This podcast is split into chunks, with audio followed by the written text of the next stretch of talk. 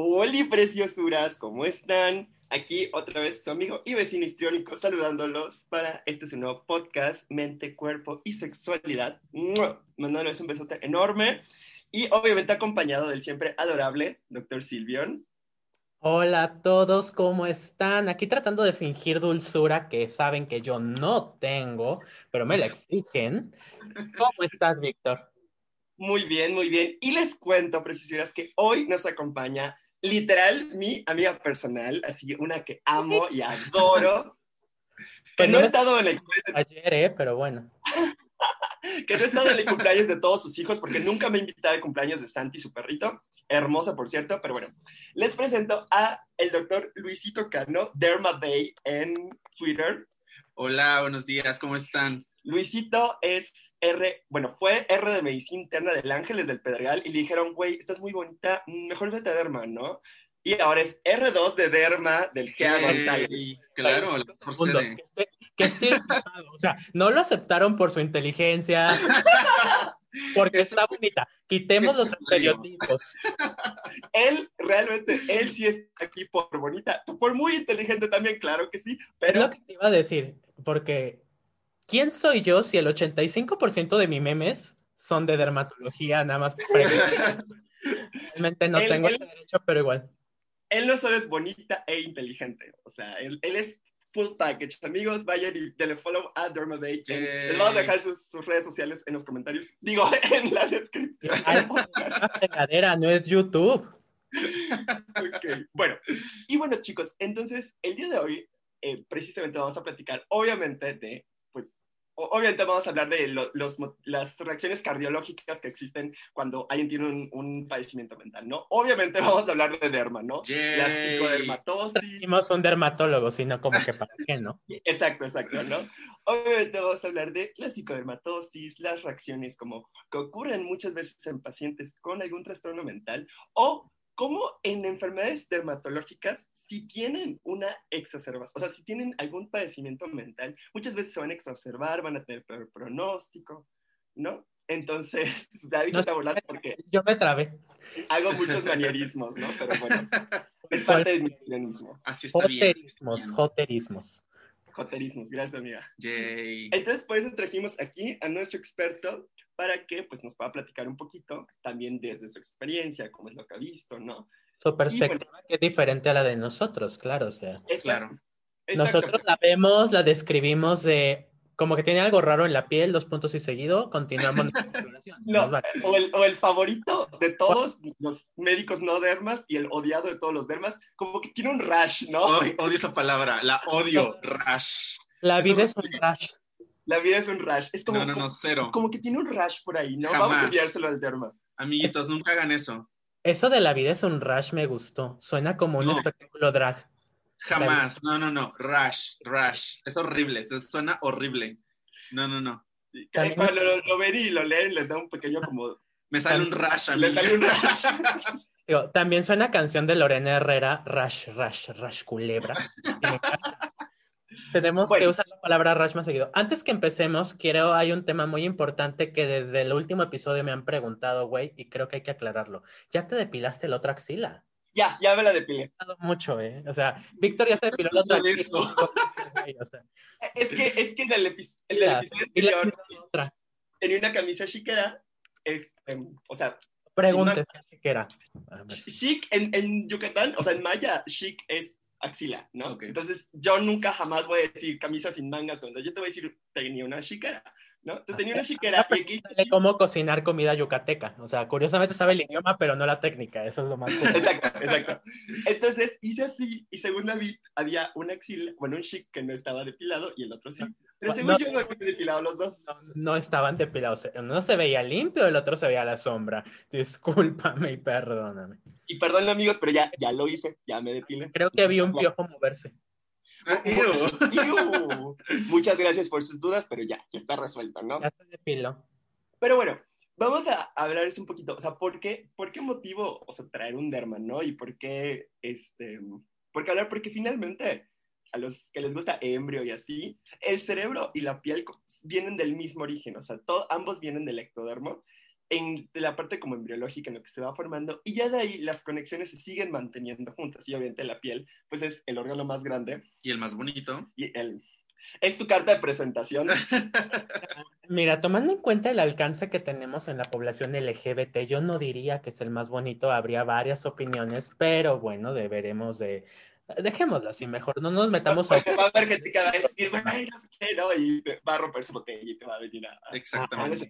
Pero es el órgano más grande, el que luego muchos como pasan como desapercibido, o sea, la verdad, eh, no me va a dejar mentir Luis, que es como que hay X, pues solo es la piel, ¿no? La piel es el órgano más grande que los mantiene juntos a todos, ¿no? El único que se dibuja.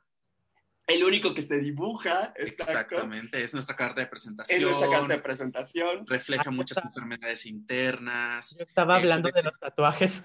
¿Mande? Yo hablaba de los tatuajes. Ah, también. También, tam- es donde, es donde ponemos nuestros tatuajes, obvio. ¿Te has intentado tatuar el recto? Bueno, sí se puede, pero no lo hagas. ¿O sí? Sí, exacto. Mejor, mejor olvídalo. Ujú. Sí, no, no, Sí, no, no, no. esa clase de dolor no. No, no, gracias. Pero bueno, y, o sea, precisamente tienen este mismo origen en común en que se va formando y obviamente cualquier alteración a nivel del sistema nervioso central o a nivel del cerebro se va a expresar, muchas veces se va a expresar en la piel, porque origen común, ¿no? Porque tienen, vienen de la misma parte, ¿no? Y también, o sea, si tenemos una enfermedad de la piel, cualquier alteración a nivel del sistema nervioso nos puede desarrollar mayores síntomas o mayores efectos, ¿no?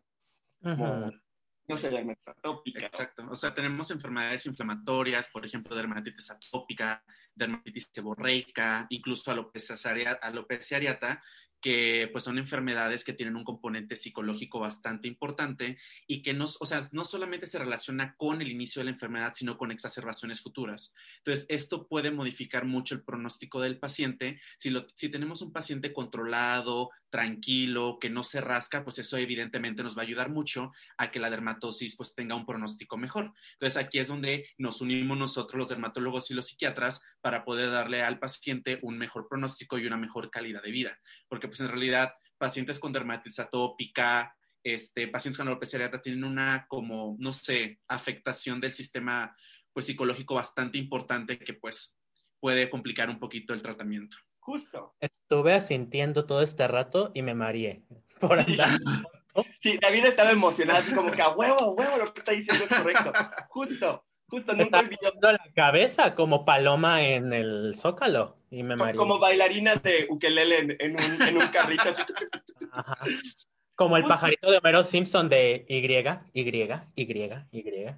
Y justo lo que dice Luisito es como súper importante, porque muchas veces, y, y no, no, no es común, no es, perdón, anormal, nunca olvidé este caso clínico de una dermatóloga que decía, no, claro, llegó el paciente que decía que tuvo que tragarse no sé qué cosa, este, para matar a los bichos que tenía ahí corriendo por la piel y lo ingresó neumo, lo ingresó cardio, por, lo, vio nefro, lo vio derma porque tenía unas lesiones en la piel y demás. Y a nadie nunca se le ocurrió como preguntarle, oye, ¿de dónde ve estos, estos animalitos que le corren por la piel? Y pues era un síndrome de Eco, ¿no? Un- Una, Una una, una para- un delirio de parasitosis, ¿no? Mira, esa es la cosa que a fin de cuentas es un delirio, realmente no es algo de la piel. Se expresa a la piel porque hay que echarle algo a la piel para matarlos. Exacto. Y el chiste es que Con eso que se echó de DT y le quedó un rash. Le quedó un rash. Pero No, pero es que la verdad es que nos llegan a nosotros con ese tipo de manifestaciones y pues en realidad le preguntas, oye, de casualidad traes el bichito que te está pues haciendo esta, esta dermatosis y traen arroz, traen este, basura, traen algodón, o sea, en realidad pues sí nos llegan a nosotros y decimos de que pues es que esto es psiquiátrico, Sí, claro. ¿no? Esto, Es esto como, debería estar en otra parte. Mira, yo, Exactamente. yo sé que tú sientes que la piel te recorre y te voy a ayudar, pero ¿por qué no vas a ver a, a- a este amiguito? Exactamente, así de que, oye, y por favor, puedes ir a ver a este doctor, te ayudaría muchísimo. Sí. De Definitivamente. se supone que el 25 a 33% de los pacientes dermatológicos es posible reconocer alguna patología psiquiátrica o algún aspecto psicosocial disfuncionante que correlaciona su enfermedad. Entonces, estamos más unidos de lo que mucha gente piensa. Porque dicen, ah, los dermatólogos, la belleza, lo bonito, la cremita está con, con flor de aguacate o no sé qué. Ey, ey, ey, no, no, no, no. Los psiquiatras, pues también hermosos como tú y yo, Víctor, aunque hay, hay los Claro, casos. Exactamente. Hay, hay de todo en la viña del Señor, hay de todo. Hay de todo. ujú, Ujú, Sí. ujú. Hay de todo en la vida. Y señor, pero en general, miren, los tres, los tres que estamos en este podcast es como, ah, We cute. we cute, we're Mm. beautiful, we're here Exactamente. for you. Pero bueno, Punto 72, y porque yo los amo. estúpida. Bueno, y el, bueno, o sea, de este origen común nos podemos, nos podemos ir como dando cuenta a veces de eh, algunas enfermedades, de las manifestaciones que tienen, como por ejemplo, ahorita David y Luisito les van a hablar un poquito sobre, por ejemplo, las escoriaciones o el trastorno de escoriación, ¿no? Que muchas veces, de hecho, obviamente, a mí personalmente en cuatro años, nunca he visto a alguien que llegue así propositivamente y me diga, güey, doc, es, bueno, no me dice güey, pero entienden el Algo punto, así. ¿no? O sea, así que, doctor, es que no me dejo de rascar y que tenga como lesiones por escoriación. En, digo, no llevo mucho tiempo trabajando, ¿no? Es lo que te decía. Fíjate que es poco común que las veas en general, porque casi todas las psicodermatosis... ¿Saben lo que iba a decir? Me trabé yo solo, Sí, disculpen. claro, te claro, claro, entendimos. te entiendo. Sí. Las enfermedades psicodermatológicas están más relacionadas a la ansiedad muy alta o, o sea, muy al- muy- muchos niveles o a la disociación. Yo empecé a ver más estos síndromes ya en el alta especialidad con las mujeres víctimas de violencia que fácilmente por las características psicosociales del evento son estrés muy alto, ansiedad muy alta y muchas veces estrés postraumático así, disociativo. Entonces, en ellas es excesivamente común verlos casi, no todas, pero la gran mayoría. Y las escoriaciones son muy comunes. Es muy común que incluso estés viendo a la paciente relatar algo, o sea, muy ansiogénico para ella, y dale y dale con la otra mano. O sea, casi se saca sangre todo de, voltea a ver tu mano. Sí, exacto. Sí, no, la verdad es que también ahí en el hospital nos han llegado muchos pacientes con enfermedad o con dermatitis facticia, que pues en realidad son pacientes que desde que tú los ves en el consultorio los ves ansiosos, los ves como temerosos, y entonces ya como que vas viendo, o sea, pues obviamente nosotros estamos entrenados, nosotros los doctores, para ver al paciente desde que entra, ¿no? Cómo camina, cómo se sienta, cómo habla, cómo se maneja, cuál es su nivel de ansiedad o así. Entonces, la verdad es que cuando, cuando ya vemos la dermatosis, pues en realidad pueden ser hasta úlceras, o sea, las escoriaciones pueden llegar tan profundas que pueden parecer enfermedades incluso importantes como, no sé, este, úlceras muy importantes, pueden tener un borde violáceo que te hace pensar en pioderma gangrenoso. Entonces, son enfermedades que de verdad, o sea, uno puede decir, es que, ¿por qué le está pasando esto?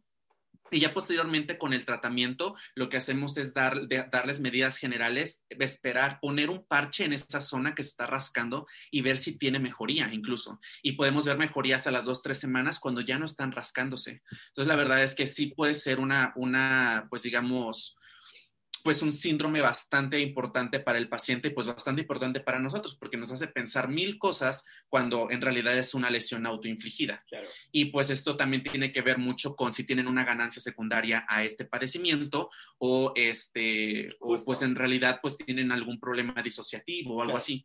Entonces Claro. pues sí nos, nos complica un poquito el, el tratamiento porque pues sabemos que en realidad lo que ellos necesitan es disminuir esa ansiedad para que la piel pueda estar bien. Justo. Entonces ahí es cuando nosotros sugerimos que vayan al psiquiatra, pero pues como saben, este, más del 80% de los pacientes no van a ir al psiquiatra aunque nosotros se lo digamos, porque pues ellos ven el problema en la piel y dicen, es que es algo dermatológico. Y sí Claro. lo es, pero este, si ellos tuvieran alguna terapia, pues en realidad el pronóstico para ellos sería pues bastante, bastante mejor. Entonces, que eso es lo más importante, ¿no? Justo, justo. Sí. no dañar la piel, porque imagínense, se daña la piel, el órgano más importante del cuerpo, el órgano más bonito del cuerpo, entonces pues... el más grande del cuerpo. Exacto, entonces quedan cicatrices y las cicatrices también pueden producir ansiedad, o sea, es un ciclo vicioso, o sea, lo vemos mucho con pacientes con acné, por ejemplo, que Claro. tienen excoriaciones, hay pacientes que incluso llegan sin granos, o sea, ya no tienen ningún tipo de acné, pero las manchas son tan importantes porque se estuvieron rascando tanto que ahora el problema son estas manchas. Y aunque son postinflamatorias y se van a quitar con el tiempo, pues en realidad sí producen una alteración bastante importante de la psique del paciente. Claro. Entonces, pues, Se quita es donde... con, con chanácar. ¿Mande? Con- con Cero, cero, no, no, hay despigmentantes muy buenos, amigos, no les crean a esos con asepsia, ¿no? O- no, no, no les crean. hay- hay- Maquillaje.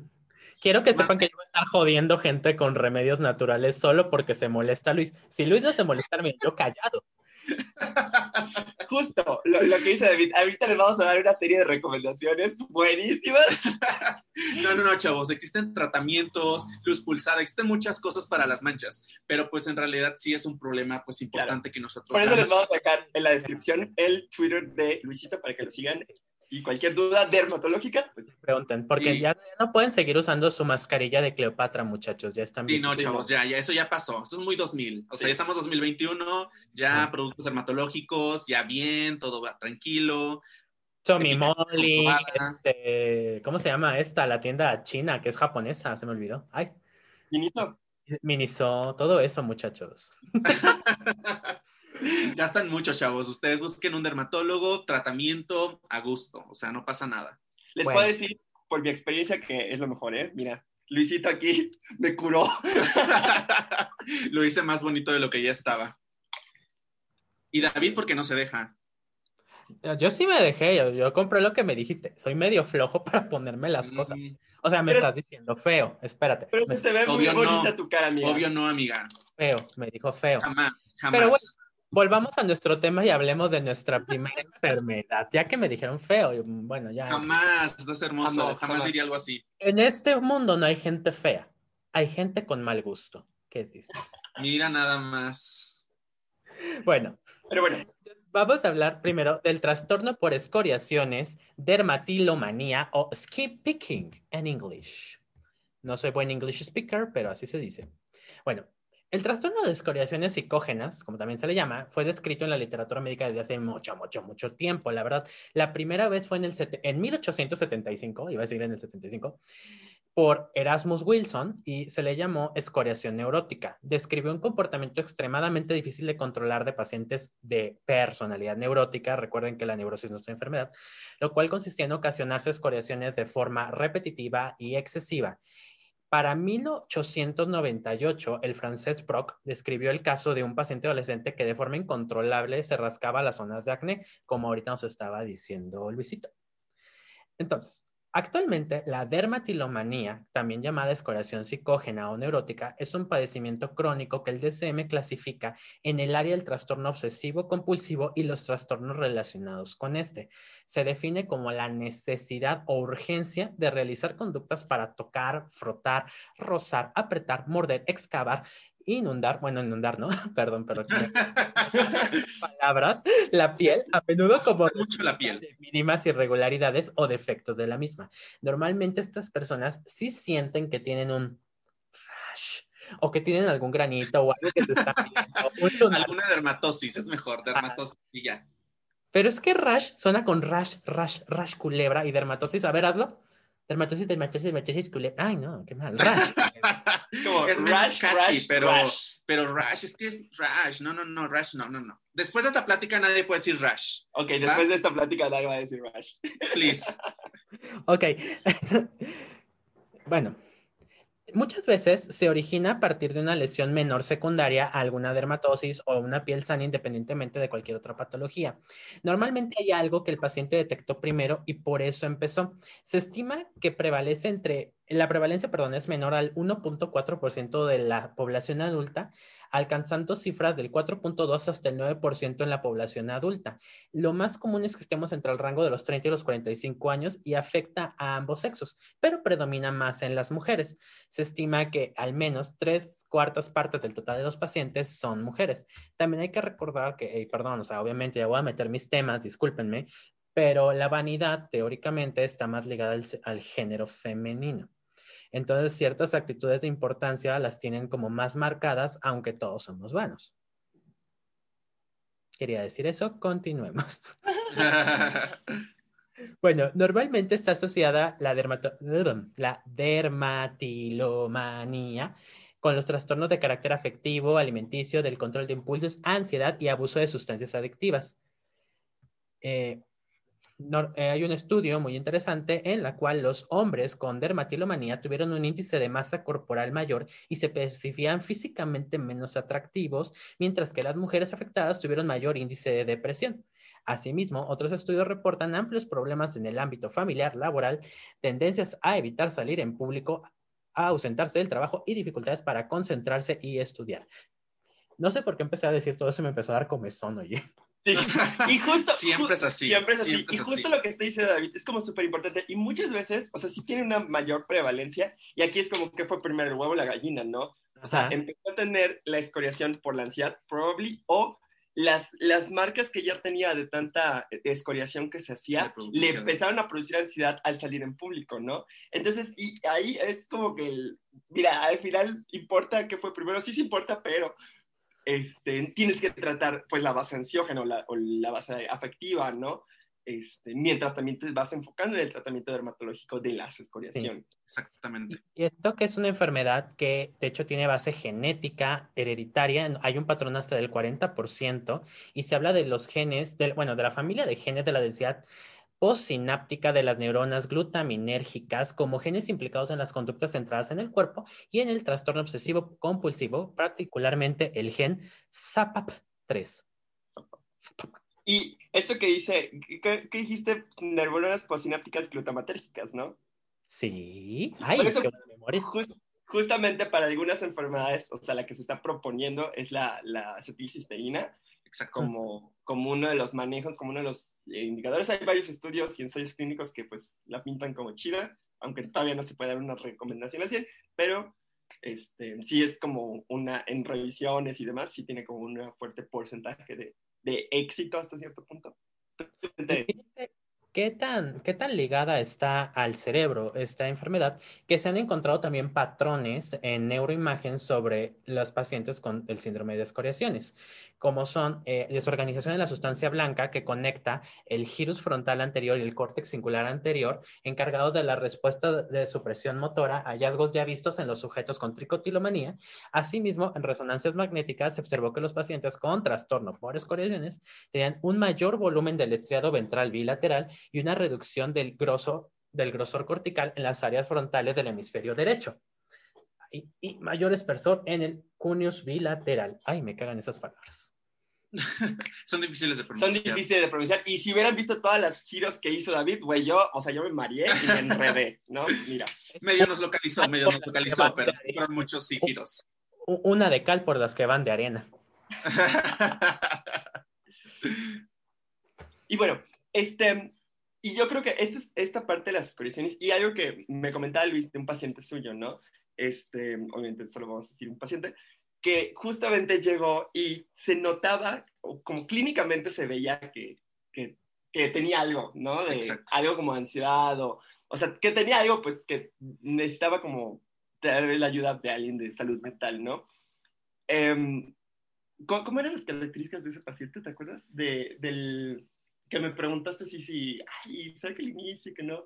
Ah, son pacientes que llegan muy ansiosos cuando tienen un, un, un, un, trastorno de escoriación bastante importante. Entonces, pues en realidad no, o sea, el tratamiento es muy difícil porque ellos en realidad no son, no pueden controlar este impulso. Entonces, pues aunque nosotros le demos medidas generales y les demos cicatrizantes, reparadores de, epite, de epiteliales, lo que sea, pues los pacientes van a seguir rascándose. Entonces va a ser muy difícil. Incluso, o sea, llegan pacientes que tú dices, es que de verdad, o sea, ya los ves, los ves entrando y ya se están rascando y ya están dejando escama, están dejando eh, ya piel, entonces pues en realidad sí se vuelve bastante complicado. Y sobre todo las marcas, las marcas van a quedar, una cicatriz llega para quedarse, sí. aunque le hagamos eh, láser, le hagamos lo que sea, siempre van a estar ahí, entonces eso puede producir más ansiedad en el paciente, entonces tienes la ansiedad de base más posteriormente lo que te produce la piel, pues en realidad el paciente pues no, no sabe ni cómo tratarse y es muy difícil que vayan este, claro. a consultar porque pues en realidad ellos ven un problema cutáneo, no ven un problema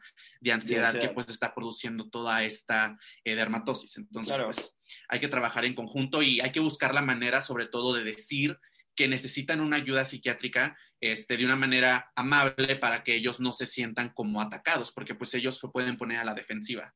Entonces, como siempre cuando les recomiendan ir con Exactamente. Entonces hay pacientes que sí te dicen, oye, pues, eh, o sea, ves y le dices, te rascas mucho, ellos de que pues sí. Entonces ves cómo cambia su, su, su manera de comportarse cuando ellos ya dicen que sí se rascan. Entonces, pues ahí encontramos la etiología y pues nada más es, es es atacarla y poder darle pues un tratamiento a su piel para que pues tengan una, una curación adecuada. Claro. Entonces, pues es bastante complicado el tratamiento de esos pacientes, la verdad, bastante, bastante complicado. Justo. Y bueno, Eh, hablando de, o sea, otro tipo de dermatitis, bueno, de trastornos psiquiátricos eh, manifestados, ¿no? Em, por ejemplo, muchas manifestaciones de ansiedad pueden provocar que el exceso de ansiedad empiecen a generar ciertas em, zonas o con zonas de eritema, zonas con rash, zonas con rash y otro, otro padecimiento como muy frecuente que yo, yo solo he visto tres y uno lo vi porque, pues, de tanto que se arrancó el cabello y se lo comía, pues se hizo un tricobesoar, este, que es la tricotilomanía, ¿no? Y jamás olvidé a esta paciente que me decía, esta, esta necesidad compulsiva también, eh, la tricotilomanía lo mismo que, que, decía David, ¿no? Antes estaba en un trastorno de control de los impulsos, en las previas ediciones del DSM, pero los estudios en neurobiología nos dan la pauta de que tiene como la misma base en alteraciones eh, de sustancias de glutamato, en lo de los ganglios basales del circuito del TOC. Entonces, ahora está dentro del espectro de enfermedades TOC o de los trastornos de tipo obsesivo compulsivo, porque finalmente es, no, no es tal vez una idea que ellos tienen, pero ante situaciones de ansiedad se empiezan a arrancar y arrancar y arrancar y arrancar el cabello sin parar. Y cuando me llegó a mí la paciente tenía así como me dijo, ah, es que me arranca un poquito el cabello. Y yo, ah, ok. Y tenía como una paliacate puesto, ¿no?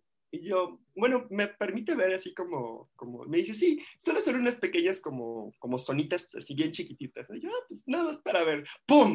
Así una zona de alopecia así gigante. Y yo dije, ok, creo que si te arrancas mucho el cabello, ¿no? Y justo lo que decían, ante momentos muy estresantes, me es que cuando me estoy estresando, me estoy poniendo como muy ansiosa, no puedo parar y no puedo parar y lo intento y no puedo parar y no puedo parar. Y así hasta que llega pues a esta zona como, como alopecia, ¿no?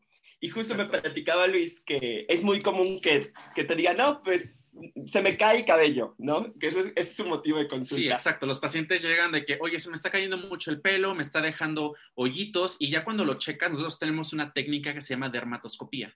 Entonces, es como una lupita que nosotros ponemos en las placas alopécicas para ver qué está pasando, porque tenemos que hacer un diagnóstico diferencial entre eh, alopecias cicatrizales y no cicatrizales. Entonces, cuando vemos al paciente... Es que está muy difícil, está muy difícil decir en la misma oración Lupita y qué está pasando sin que alguien se ponga a cantar. No entiendo. Lupita. Ah, ya. No sé.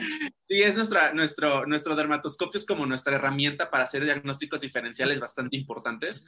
Entonces, hay patrones que se llaman patrones tricoscópicos de, de dermatosis o de, trico, de tricopatías y eh, pues nosotros podemos ver al paciente pues con una placa alopésica que se encuentra y dices, pues puede ser una alopecia areata, pero ya estás viendo al paciente que está ansioso, que tiene algún, a lo mejor algún trastorno, que ya tiene tratamiento psiquiátrico a lo mejor. Entonces pues ya al verla pues ves una placa irregular, los pelos están como creciendo a diferente eh, tamaño. Ya cuando lo ves a la dermatoscopía pues se observan puntos negros, se observan el pelo en diferentes este, crecimientos, se observan pelos en V, que es que del mismo folículo salen dos pelos. ¿Mande?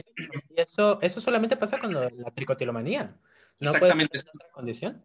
Son hallazgos como muy característicos de tricotilomanía. Exactamente. Entonces, pues puede haber pelos en flama. Entonces, son como que características que cambian el pelo y que nos ayudan a nosotros los dermatólogos a saber la etiología. Una duda, pelo, ¿cómo es un pelo en flama? Porque te recuerdo que está de moda el pintarse el cabello de dos colores y si yo quiero me lo puedo pintar de rojo y amarillo y hacer una flama. son pelos pequeños que tienen una, un aumento o un grosor aumentado en la, en la punta. Entonces se ven como pelos en flama, en realidad, como una flamita quiero decir que yo tengo una teoría, que Víctor ha de estar de acuerdo conmigo, de que el color del cabello habla del trastorno límite de la personalidad. Sí, claro, 100%, 100%. todos sabemos, y hola unicornio especial que me escuchas, este, por cierto, que los colores pasteles tienen una amplia correlación con el TLP. Y, es en serio, o sea, no lo digo de broma, no hay un estudio evidentemente, pero por alguna razón Así es, porque quién sabe, coincidencia, moda, no lo sé. Algún día haremos el estudio. Víctor, cambia tu tesis inmediatamente, es una Yo la voy a cambiar y mi cabello ya no está tan bueno, entonces ya no entro en esta clasificación, ¿verdad, amigo? Por ahora. Por ahora. Su cara. Mira. Así sigamos siendo amigos porque no veo razones para echar a perder una amistad. Una amistad. Y bueno, o sea, bueno, parte del de, el tratamiento como súper importante en, la tricotilomanía, bueno, pues hay que darle un tratamiento farmacológico obvio, psicoterapia para tratar de hacer esto como pensamiento como consciente y de que, ok, te vas a rasgar el cabello, busco otra estrategia, busco otro momento, ¿no? Y es muy importante después mandarlos con el dermatólogo porque es como, ok, ya le resolvías, ya les arranca el cabello, ¿no? Pero tiene una pinche zona ahí alopésica, ¿no? Exactamente. o sea, como una vez lo platicaba Luis, me dice, no es como que haya un tratamiento así como para que crezca, pero sí lo podemos ayudar. Exactamente, podemos hacer con ciertos tratamientos que se fortalezca el pelo, que crezca de mejor manera, y pues es una alopecia no cicatrizal, entonces, pues en realidad el pelo puede llegar a, crecer de la misma manera sin tener una repercusión tan importante. Entonces, eh, pero sí necesitamos, ¿mande? Con tío Nacho es el de Coco, dicen que es muy No, con ese no. Con tío Nacho.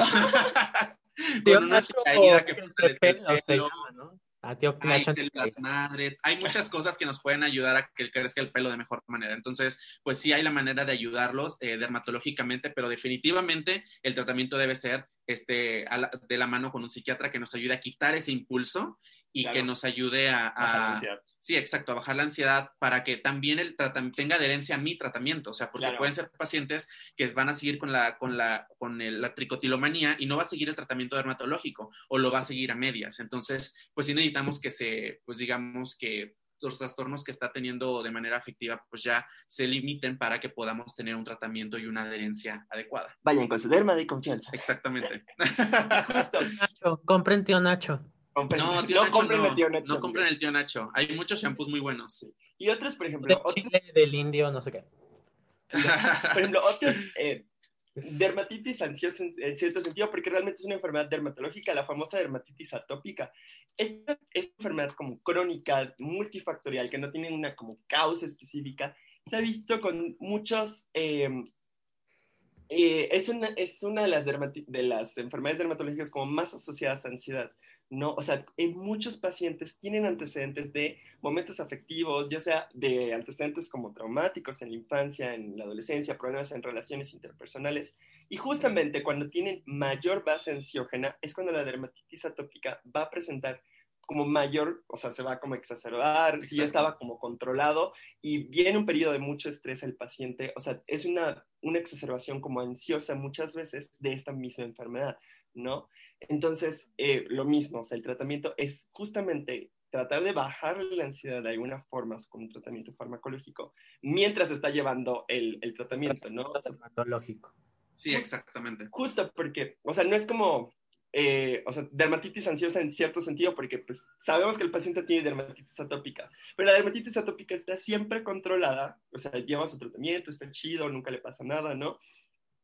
Pero en momentos de estrés, en momentos de ansiedad, va a entrar un nuevo trabajo, entró un nuevo trabajo, va a tener entrevistas en el hospital, en cierto hospital, no sé, para, para su, su rotación, la residencia, lo que sea, ahí se le empieza, o sea, le aparecen otra vez, o se exacerban, mejor dicho, las lesiones que llevaban controladas, no Exactamente. X cantidad de tiempo, ¿no?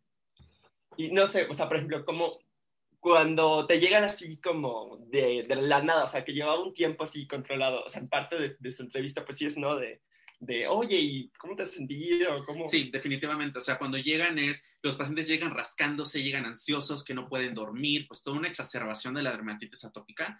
Entonces, pues sí es de que, oye, pues pasó algo, estás en un momento muy estresante y normalmente te van a decir sí, o sea, eh, tuve alguna pérdida familiar o lo que sea y empecé con esta exacerbación, entonces pues ves las placas otra vez, eritemato escamosas, la ves en los pliegues, en el cuello, los pacientes rascándose todo el tiempo y pues ya ahí tienes que hacer modificaciones del tratamiento con esteroides, con eh, mejorar la barrera cutánea con emolientes, este, pues muchas cosas que ayuden a disminuir este, esta, esta dermatosis, esta exacerbación de la dermatitis atópica, pero pues sí, definitivamente la adherencia a tratamiento y la respuesta al tratamiento tiene que ver mucho con que el estrés que tienen se haya disminuido y de esa manera sí podemos ayudar al paciente. El pronóstico puede cambiar mucho. Incluso hay estudios que indican que los pacientes con dermatitis atópica tienen mucha más tendencia a tener trastornos de ansiedad, trastornos de depresión. Entonces, pues esto pues ayuda muchísimo a o limita un poquito el tratamiento y pues, las exacerbaciones las hacen un poquito más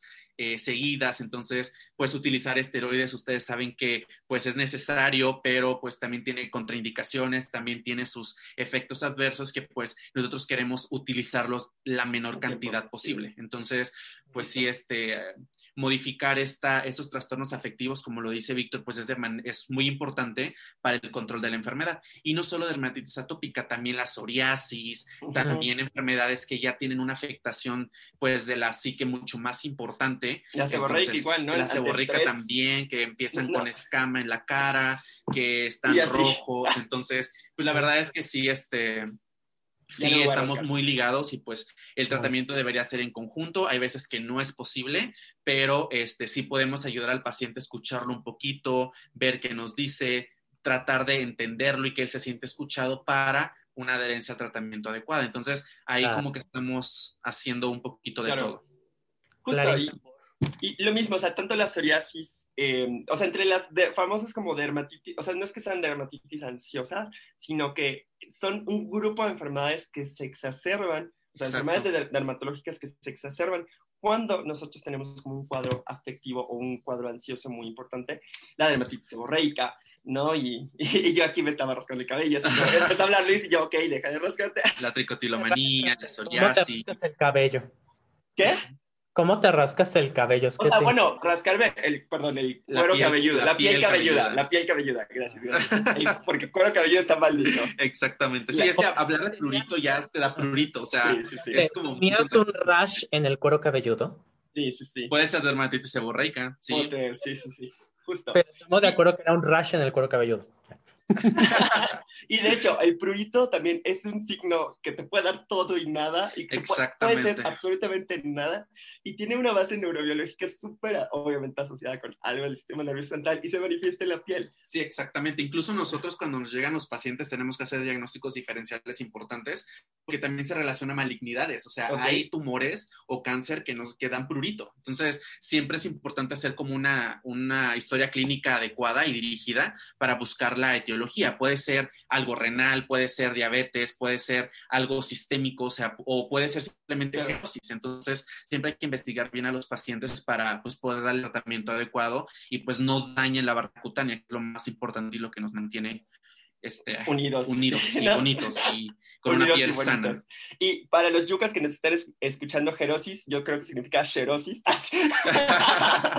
es piel seca, no se preocupen. Para los yucas que nos escuchan es xerosis, no, no, no le hagan caso. ¿eh?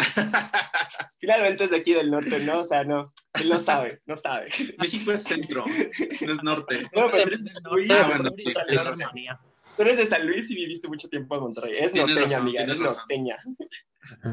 Se, le nota en lo católico heterosexual. No te Obvio. Obviamente, véanla, vean, bueno, no la pueden ver, pero católica, mi, hermana católica. Exactamente. nada. 100%. Hasta el matrimonio, ¿verdad? Hasta el matrimonio. Hasta, el hasta que me den el rocón. Exactamente. Así es.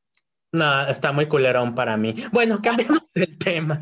Este, eh, imagínate, si yo me limité a mí mismo ahorita que dijiste una frase, dijiste, las también hay las que son todo o nada, como enfermedades dermatológicas. Entonces, creo que deberíamos hablar de dos de ellas que son muy importantes. La primera ya la mencionamos un poquito, que es el síndrome de ECPOM, que es ah, la pseudoparasitosis o la parasitosis psicógena, en la cual las personas creen que tienen algún bichito o algo en la piel y se lo tratan de matar de múltiples formas.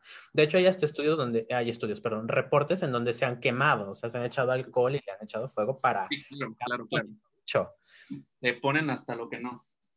Ajá, y es curioso porque se le ha encontrado muchas relaciones con varias enfermedades, o sea, como la diabetes, la insuficiencia renal, hepatitis, la vitamina B12, la esclerosis, la lepra, etc., etc., etc., etc., etc. Pero como esta ya hablamos, mejor quiero que hablemos de una que... Eh, que oye, hoy ando muy trabado, ¿qué me pasa? Sí, se te está lenguando la traba mucho, amiga. Te pongo nervioso, amigo. Ay, qué es posible. Esta carita, esta carita te pone nerviosa. Es que vean esta carita preciosa. Vamos a subir una foto, ¿no? Obviamente. Vamos sí, deberíamos de subir una foto o algo así. De grabando. Exacto. No te pongas nervioso, bebé, tranquilo. Qué bueno que no pueden ver mi cara, muchachos, porque, bueno, qué bueno que no ven. tranquilo, tranquilo, no pasa nada. Vamos a hablar de las dismorfopsias, que son muy importantes. Mayormente, ah, las dismorfopsias normalmente nosotros las pensamos como que son algo que solo el cirujano plástico y el psiquiatra ve. Con este concepto de, ah, es que tengo la nariz rara, como que me sobra panza, me falta chichi, tengo una escasez grave de glúteo. O sea, empiezan con eso, ¿no?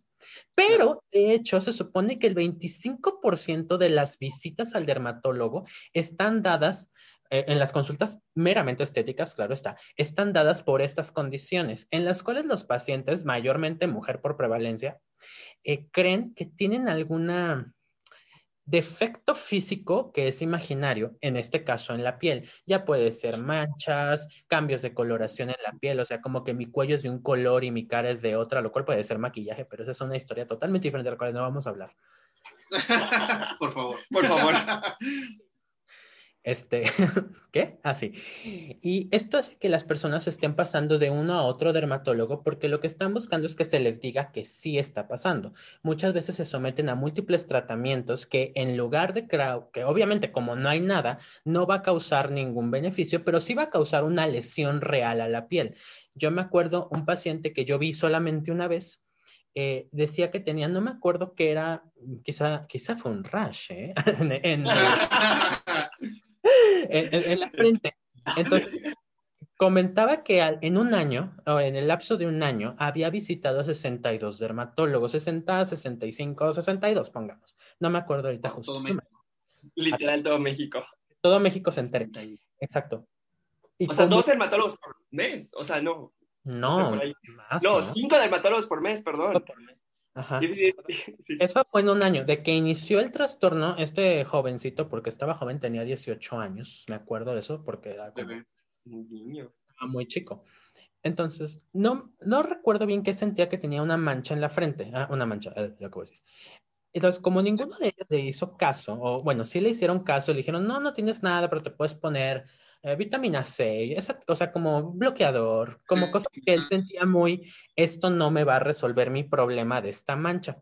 Entonces comenzó ya a ir a medicina natural, a medicina estética y le empezaron a poner otras cosas. No supimos nunca eh, realmente qué le pusieron, pero tenía ya una quemadura bastante grande en la piel que se le veía muy marcada. Incluso me comentaron que en algún momento se convirtió en una úlcera, o sea, fue úlcera en algún momento, tuvieron que hacerle debridaciones, etcétera, etcétera. Y ya tenía una cicatriz muy importante.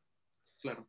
Ya se había provocado algo que no estaba. Provocado algo, No, y eso aumentó la ansiedad que tenía. Claro importante. O sea, él tenía la ansiedad de que tenía esta mancha y ahora tenía la ansiedad de que tenía una cicatriz que ni cicatricure ni pomada de la campana le quitaba. ni barmisil. Ni barmisil, güey. O sea, imagínate. No les crean, no les crean. Chavos, no usen eso, por favor.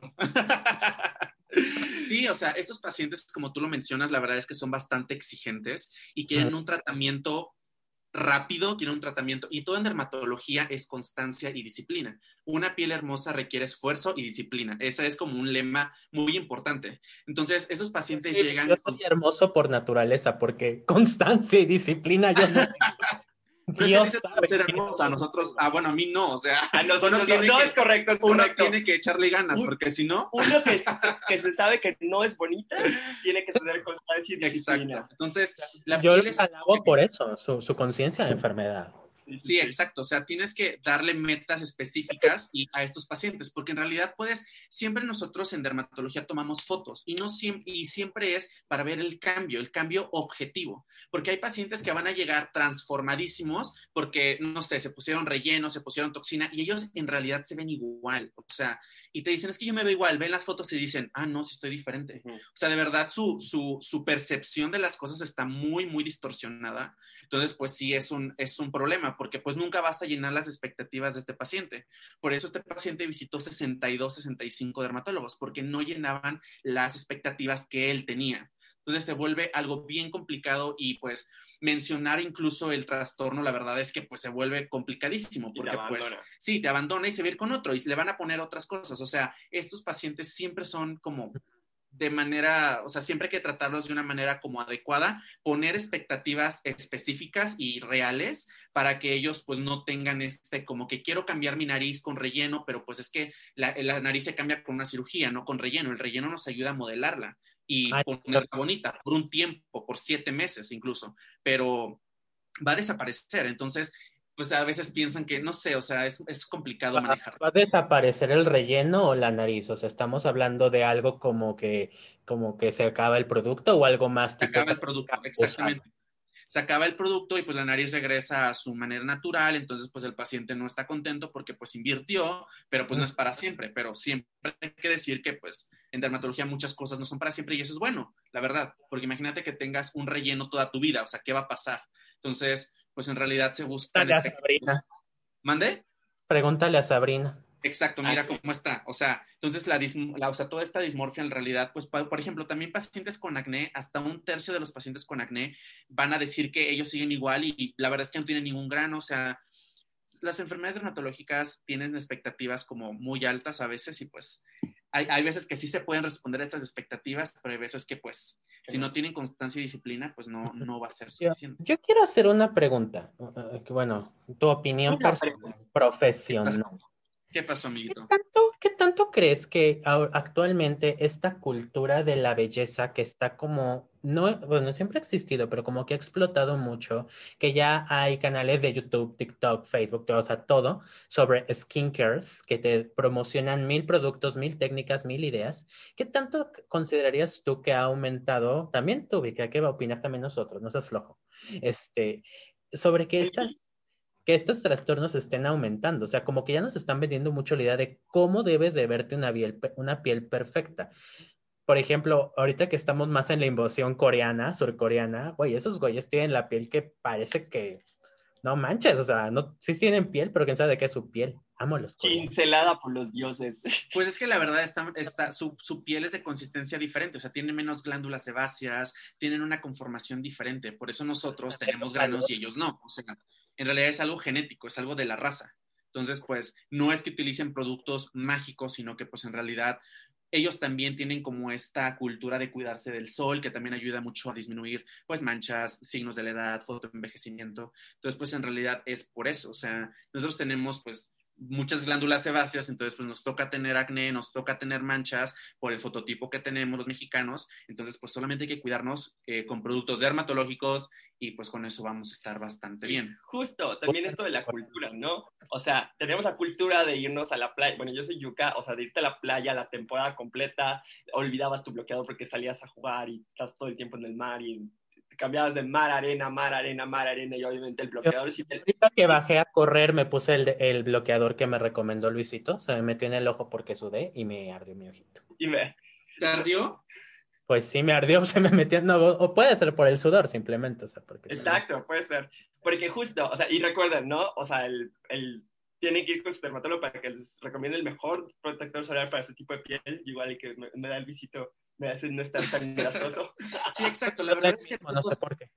toda esta cultura del skincare y todo, la verdad es que se ha vuelto un poquito problemática para nosotros porque recomiendan productos sin saber su eficacia. Entonces piensan que Como David recomendando la pomada de la campana. Entonces, la verdad es que eh, muchos piensan, pues es la piel, no pasa nada, pero yo te pueden producir una mancha, te pueden quemar, te pueden dar dermatitis por contacto. O sea, son muchas cosas que debemos de tener en cuenta antes de poner algo en nuestra cara. Entonces, pues sí se vuelve problemático porque pues los, las, las personas que promocionan ciertos productos no sabemos si, o sea, muy probablemente es porque alguien está haciendo promoción, alguien está pagando esa promoción. Entonces, pues, ¿Sabes qué cosa a mí me causó una mancha cuando yo era adolescente? Porque estuvo de moda en esa época la baba de caracol. A mí me causó una mancha. Que ya no, ¿se acuerdan que estuvo en un tiempo estuvo de moda la crema de baba de caracol? O no me acuerdo si era gel o qué era, porque no era baboso. Y yo me puse. Y me salió una manchaca que ya no tengo. Porque plot twist, adivina a qué se dedica mi mami. Su mami es dermatóloga. Su mami es dermatóloga. Y yo tan malo que soy para esto. Exacto. Es el plot twist más plot twist de la historia. Y justo lo, lo, que dice Luis, o sea, te lo recomiendan y obviamente no se van a hacer responsables de si tú te lo pusiste o no, o sea, ni del tratamiento que vas a tener después.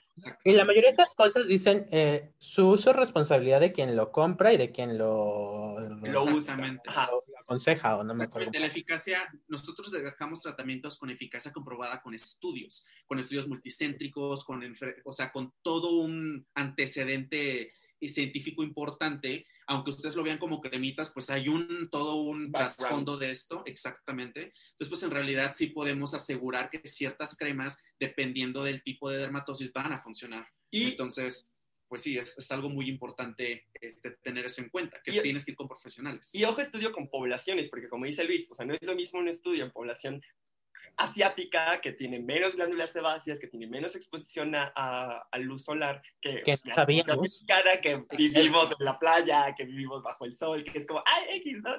Un poquito, un poquito de bronceador no me va a matar, ¿no? O sea, Exactamente. Entonces es como cultura también, o sea, pero siempre hay que tener cuenta que pues todas estas dermatosis pues sí tienen un tratamiento y pues sí lo podemos ayudar siempre y cuando pues todo este trastorno previo se, se cure o se, o se más bien se controle. Se controle. Bueno, algunos, que, que decía... ¿Qué? algunos puede que sí se curen, otros pues no. Sí. ¿Para qué mentimos? Y, la- y algo que decía David, ¿no? De, de las dismor, dismorfo o el trastorno dismórfico, este, o sea, ahorita, sobre todo, obviamente, en, en quién está creciendo, y lo vieron con, con David, es un niño de 18 años, o sea, ahorita las redes, obviamente, te bombardean en ese momento en el que todavía estás definiendo tu identidad, o sea, en el que todavía te estás buscando quién eres, tu lugar en el mundo, te estás revelando de tus papás. Papás, si nos están escuchando, el, el adolescente lo tiene que desafiar, lo tiene que desafiar. Es frustrante si usted quiso tener hijos. el adolescente lo va a desafiar y es sano y normal. Bueno, Sí. a ver, después de este paréntesis, o sea, estás en esta búsqueda, en esta identidad, que no nos vale, bueno, en mi escuela no me dejaban hacer nada, ¿no? Pero muchos adolescentes es como, pues me pinto el cabello, me no sé qué, empiezo a ver videos para cuidarme la piel porque me está saliendo acné y, y te dan todas estas recomendaciones y claro que te puede generar un, güey, yo no estoy así, y vas con uno, y vas con otro, y vas con otro dermatólogo hasta que, Exacto. hasta que te dan histotritonina y te curan, Sí, exacto. o como sea, me pasó. la verdad es que ahorita A redes todos nos pasó. Ya sé. Ahorita las redes sociales, la verdad es que están produciendo muchos problemas en los adolescentes de aceptación y cómo se deben de ver. Claro. eh, hemos tenido pacientes que llegan a los 14 años queriendo relleno de labios.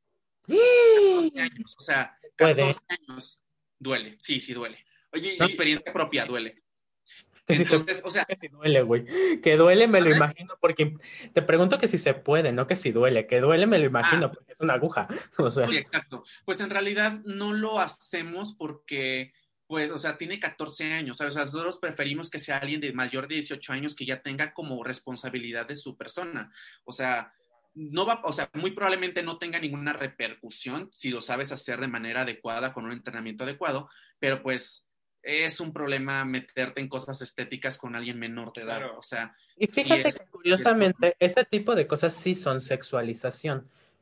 Porque, y son las cosas que la gente no ve como sexualización. Hacerte ver de una manera más madura a la que la edad que realmente tienes, de forma erótica, porque los labios son un área erótica, punto, les guste o no, erótica y erógena, que no es lo mismo. Este, y eso sí son cosas que muchos padres permiten porque está de moda y para que el niño deje de estar chingando. Señora, señor, usted van a pagar. Que, va a estar chillando, déjelo que chille, va, solito se le va a tener que quitar, le guste o no le guste. La vida es de pan y verga y hay dos bolillos en toda la historia de la humanidad, así que preferentemente, ¿qué cree que le va a tocar? Exactamente.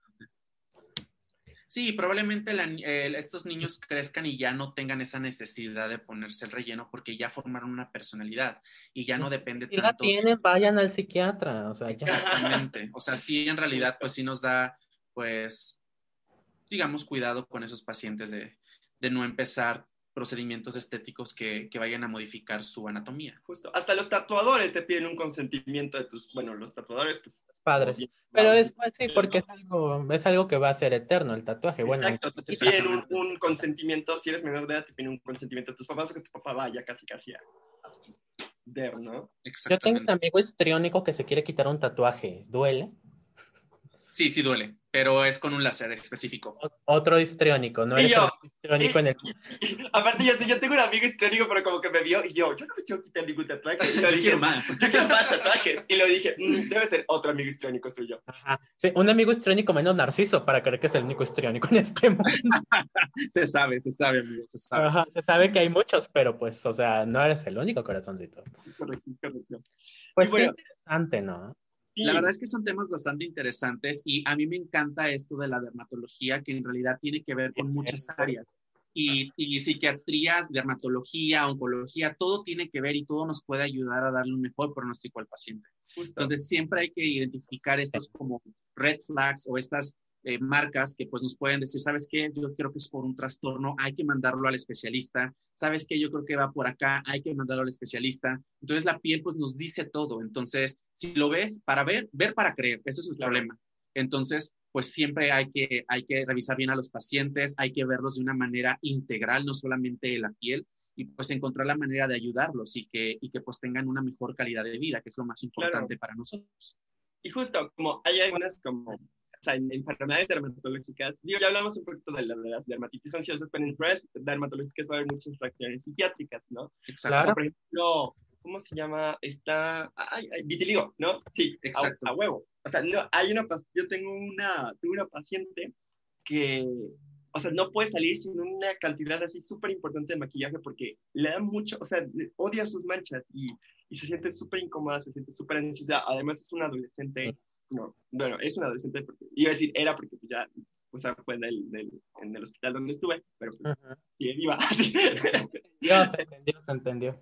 Sí, sí, sí, y justo, o sea, todas las, las repercusiones que le puede generar, bueno, repercusiones como que la parte de la autoestima que se está formando, ¿no? Exactamente. Y, o sea, el vitiligo, pues yo creo que, pues sí, es todo un, un... Es todo un tema. La verdad es que las manchas que produce el vitiligo pueden afectar en cualquier parte. Hay diferentes tipos pero pues hay unos que progresan muy rápido y otros que no. Y el vitiligo es esas enfermedades que no sabes si va a reaccionar al tratamiento o no, si va a haber una repigmentación o no, y cómo va a ser la repigmentación.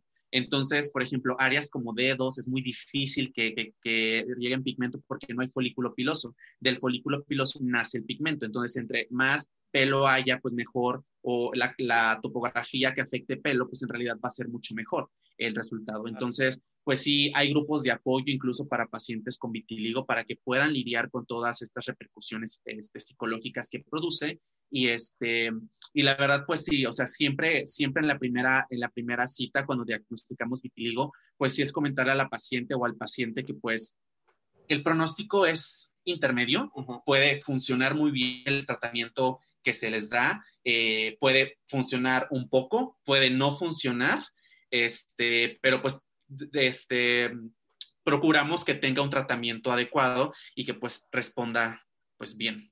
Claro, y justo, o sea, esto que, que mencionas es como que darle el, mejor pronóstico. Y yo quisiera hacerle una pregunta, por ejemplo, si te llega alguien que, o sea, tú notas que tiene, o sea, por ejemplo, te dice, no, es que se me está cayendo el cabello, y tú le ves y pues notas las, estos mechones en, en V, en, en, en, flama, ¿no? Los puntos negros. O los puntos negros o así.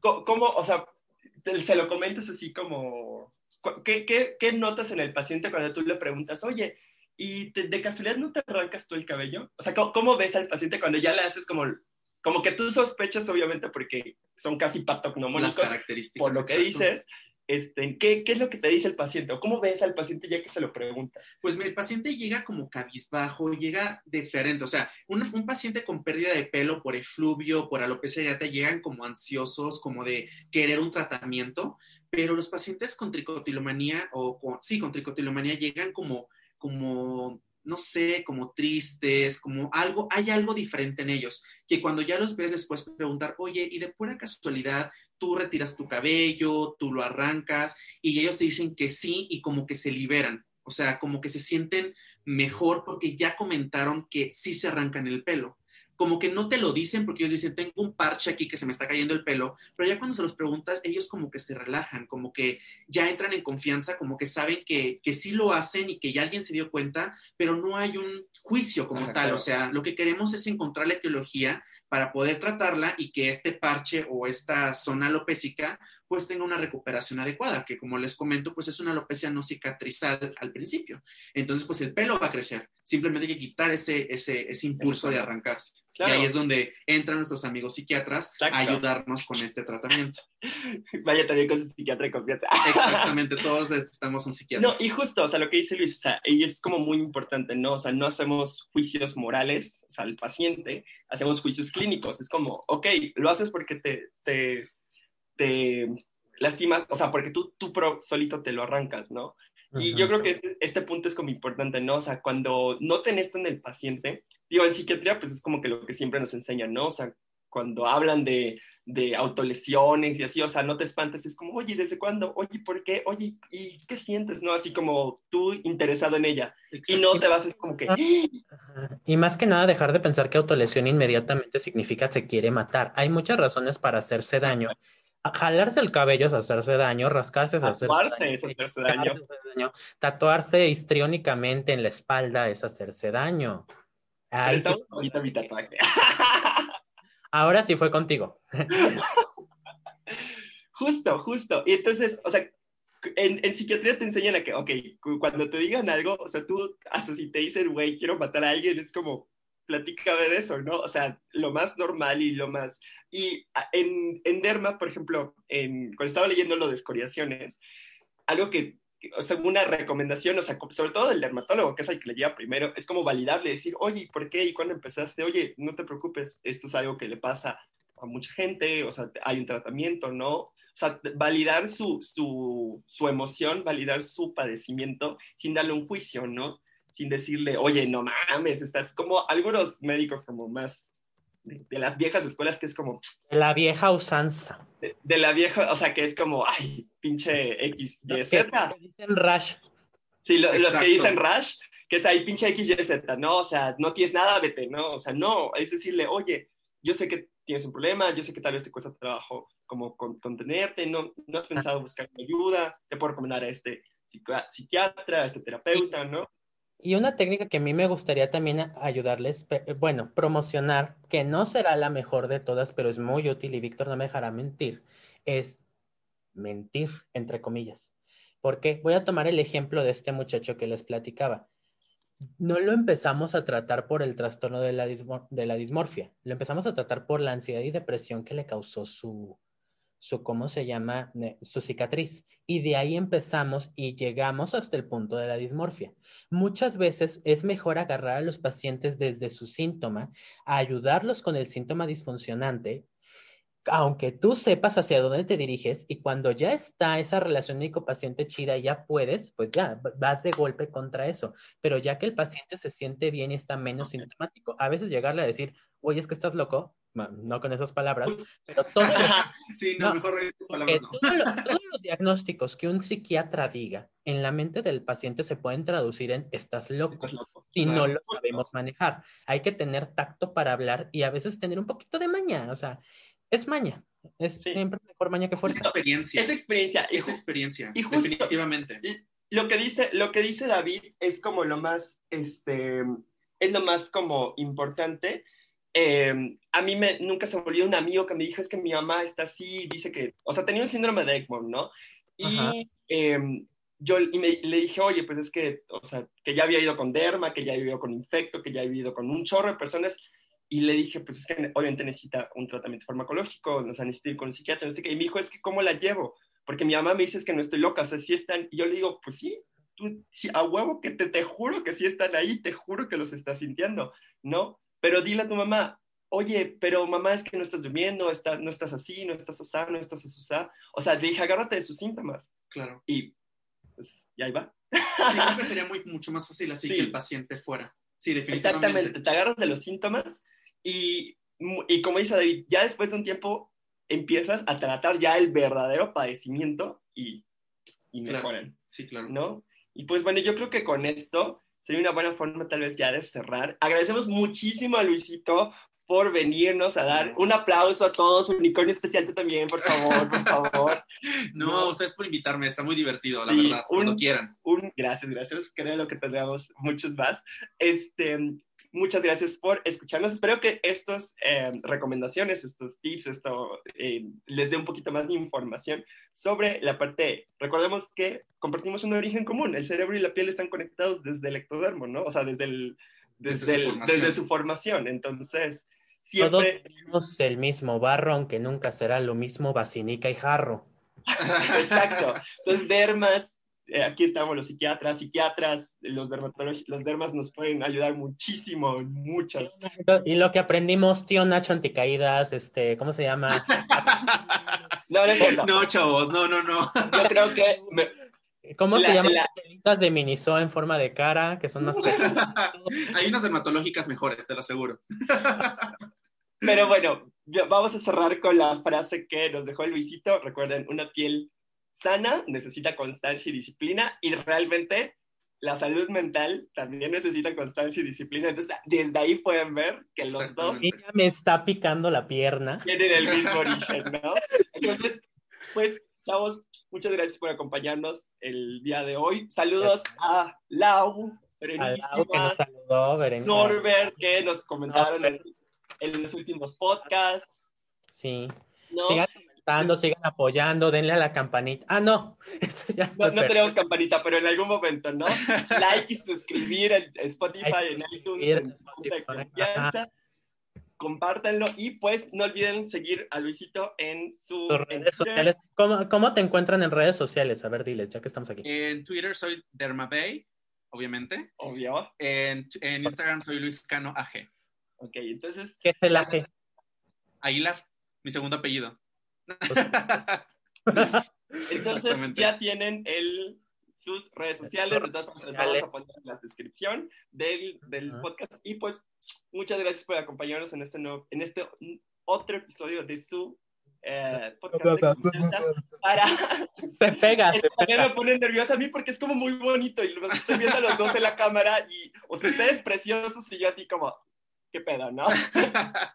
Pero bueno, gracias por acompañarnos en este su podcast de confianza, compañero del tráfico, compañero del tráfico, amigo F, este, mente, cuerpo y sexualidad. Como siempre. Lamentamos mucho a los que iban a hacer el reto del shot hoy. Eh, estuve ah. analizando, no hubo ni una referencia. Hoy no hubo, hoy no hubo, es correcto. Hoy no hubo reto del shot, fue el reto, eh, hoy no hubo reto. Hoy no hubo reto. Pero bueno, los despedimos, nos despedimos su adorable doctor Silvion el Muchísimas gracias, chavos. Su amigo y les mando un besote. Hasta luego, un gusto. Cuídense mucho. Adiós.